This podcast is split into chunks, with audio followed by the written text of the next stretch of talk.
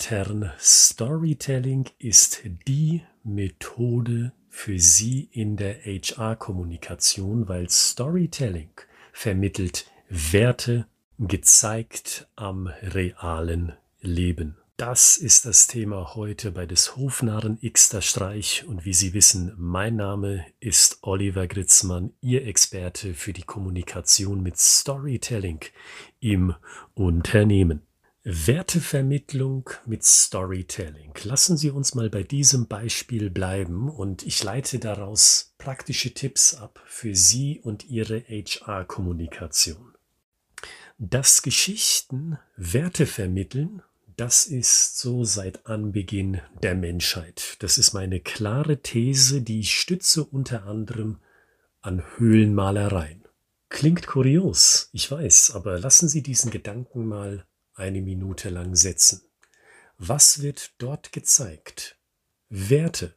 Wie soll ein Mensch in dieser ursprünglichen, in dieser primitiven Gesellschaft sein, um als wert haft angesehen zu werden, als effizient, könnte man heute im Unternehmenssprech sagen. Diese Malereien zeigen es.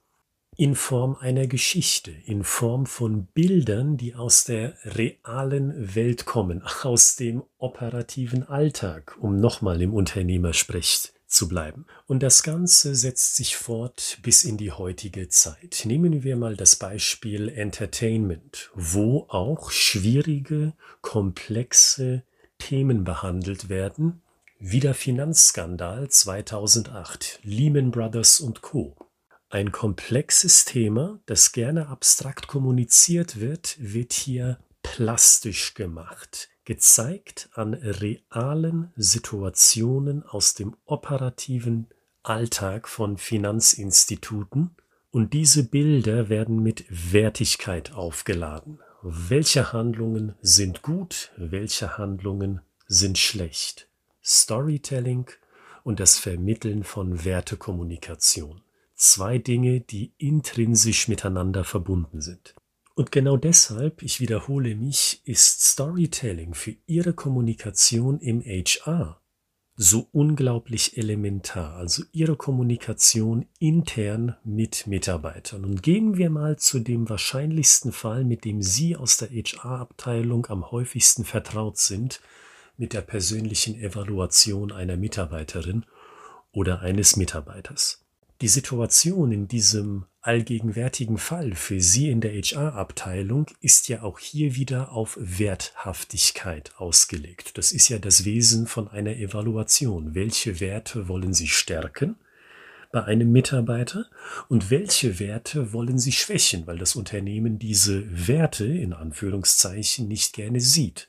Und genau an dieser Stelle begegnet mir der erste Fehler, den ich nicht selten sehe in der Kommunikation, in der HR-Kommunikation, nämlich mit Mitarbeitern. Da geht nämlich Lob und Tadel in Buzzwords unter. Also viele Worte werden verwendet, aber gesagt wird eigentlich gar nichts. Und dann fühlt sich die Mitarbeiterin oder der Mitarbeiter doppelt über den Tisch gezogen, weil wenn diese Person etwas Gutes gemacht hat und dieses Gute, dieses Werthaftige wird lapidar abgekanzelt mit zwei, drei wohlmeinenden Worten, die als Buzzwords daherkommen und in Wirklichkeit nichts sagen, dann denkt sich die Person auch, naja gut, warum habe ich mich so reingekniet in die Thematik? Es wird ja sowieso nicht gewertschätzt. Genau das könnte mir jemand sagen, der auch überhaupt keine Ahnung von meinen Performance-Zielen hat. Die Leute fühlen sich verarscht, salopp gesagt. Und dasselbe gilt auch für Tadel. Wenn es irgendetwas gibt, Teamzusammenhalt, Pünktlichkeit, Verlässlichkeit bei der Einhaltung von Deadlines und so weiter, wenn das nur Buzzwörter bleiben, also drei Buzzwörter, die ich beispielsweise jetzt aufgezählt habe, ohne dass ein konkreter Lösungsvorschlag gemacht wird, wie man das künftig anders machen kann, gut, dann bringt die Evaluation auch nicht viel. Vielleicht ist gar nicht bewusst, was für eine Situation denn eigentlich gemeint ist. Und hier kommen wir ja an den Kern des Problems, das Storytelling so wunderbar lösen kann. Weil beim Thema Storytelling bleibt per Definition her nichts mehr im Abstrakten, weil Storytelling, wie wir auch in dieser Episode zu Anfang bereits gehört haben, bedient sich dem realen Leben und in Situationen, die sich in einem bestimmten Kontext abspielen. Also benutzen Sie das doch in Ihrer nächsten Evaluation und Idealerweise machen Sie sich Notizen schon weit vor dem nächsten Evaluationsgespräch und überlegen Sie sich, wo habe ich gemerkt, dass ich auf diesen Mitarbeiter besonders stolz gewesen bin, weil er oder sie sich hier besonders hervorgetan hat, eine Performanceleistung erbracht hat, wirklich einen Sprung gemacht hat von A nach B oder vielleicht sogar von A nach C und D. Woran merke ich das denn? Also konkret festgemacht an einer konkreten Situation. Und dasselbe gilt auch für die Sachen, wo Sie denken, hier hat keine Verbesserung stattgefunden oder vielleicht sogar eine Verschlechterung oder eine Apathie oder sonst irgendwie etwas. Belegen Sie es doch mit Beispielen und sammeln Sie diese Beispiele. Machen Sie es sich einfach und nutzen Sie dazu eine Word-Datei, eine Excel-Datei. Hauptsache, Sie haben diese Infos. Sie haben diese Beispiele, die Sie dann in der Evaluation einbringen können, sodass sofort das eintritt, was Sie ja haben wollen. Die Leute fühlen sich gewertschätzt, weil sie mitbekommen, hier werde ich nicht abgekanzelt mit Buzzwords, mit gut klingenden Worten, die wie so ein Schleifchen wirken um dieses Gespräch, aber die Schleife an sich bringt mir ja nichts. Ich will den Inhalt des Geschenkes haben und das Geschenk ist der konkrete Tipp. Sie sind hier auf dem richtigen Weg, weil erinnern Sie sich mit mir an die folgende Situation, beziehungsweise Sie sind hier nicht auf dem richtigen Weg meines Erachtens, weil erinnern Sie sich bitte an die folgende Situation. So entsteht Wertschätzung, ungeachtet aller verletzten Egos, die es trotzdem noch geben wird, uneinsichtigen Mitarbeitern, natürlich auch Fehlern von ihrer Seite, weil sie mal etwas falsch eingeschätzt haben, das alles zum Trotz, das ist die Grundlage, wenn Sie Werte kommunizieren an konkreten Beispielen und nicht an Floskeln, an abgenutzten Ideen und Begriffen, die groß daherkommen, aber sich nur als laues Lüftchen erweisen, weil sie nix sagen und denjenigen, der mit ihnen im Gespräch ist, aus dem Gespräch entlässt mit wortwörtlich leeren. Das ist mein Tipp an Sie. Legen Sie sich eine neue Datei an, kaufen Sie sich ein Buch, wenn Sie noch physikalisch haptisch unterwegs sind, wie ich es auch bin, und beginnen Sie Sachen aufzuschreiben. Systematisch und wiederholt, sodass es was bringt. Weil nur wenn Sie einmal angefangen haben und dabei bleiben, dann haben Sie auch Nutzen, ansonsten können Sie sich's ehrlich gesagt ausschenken.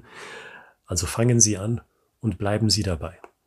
Und wenn Sie wissen möchten, wie so eine gute Geschichte aufgebaut ist, dann schauen Sie A im Archiv dieser Podcast-Reihe nach, scrollen Sie mal durch die Titel, Sie werden etliche Episoden finden, die Ihnen genau zeigen, aus welchen Bestandteilen eine Geschichte besteht. Und wenn Sie, wie gesagt, ein haptischer Mensch sind, dann schauen Sie in der Beschreibung dieser Podcast-Episode nach und finden Sie dort den Link zu meinem Fachbuch zu einem meiner Fachbücher Storytelling im Vertrieb. Ich weiß, das ist ausgelegt auf die Vertriebsabteilung, aber in dem Buch finden sich Schritt für Schritt Anleitungen für den Bau einer Geschichte im Allgemeinen.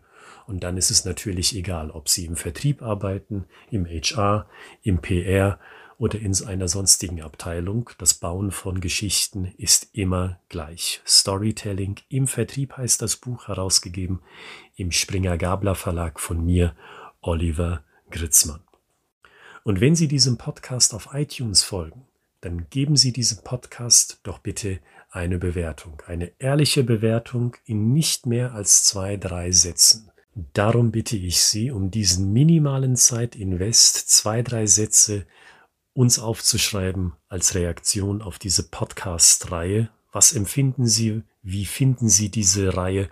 Und dann hilft das uns, weil es dem Algorithmus hilft. Und mehr Menschen kommen in den Genuss, den nächsten Tipp zum Thema Storytelling für die Unternehmenskommunikation mitzuerleben.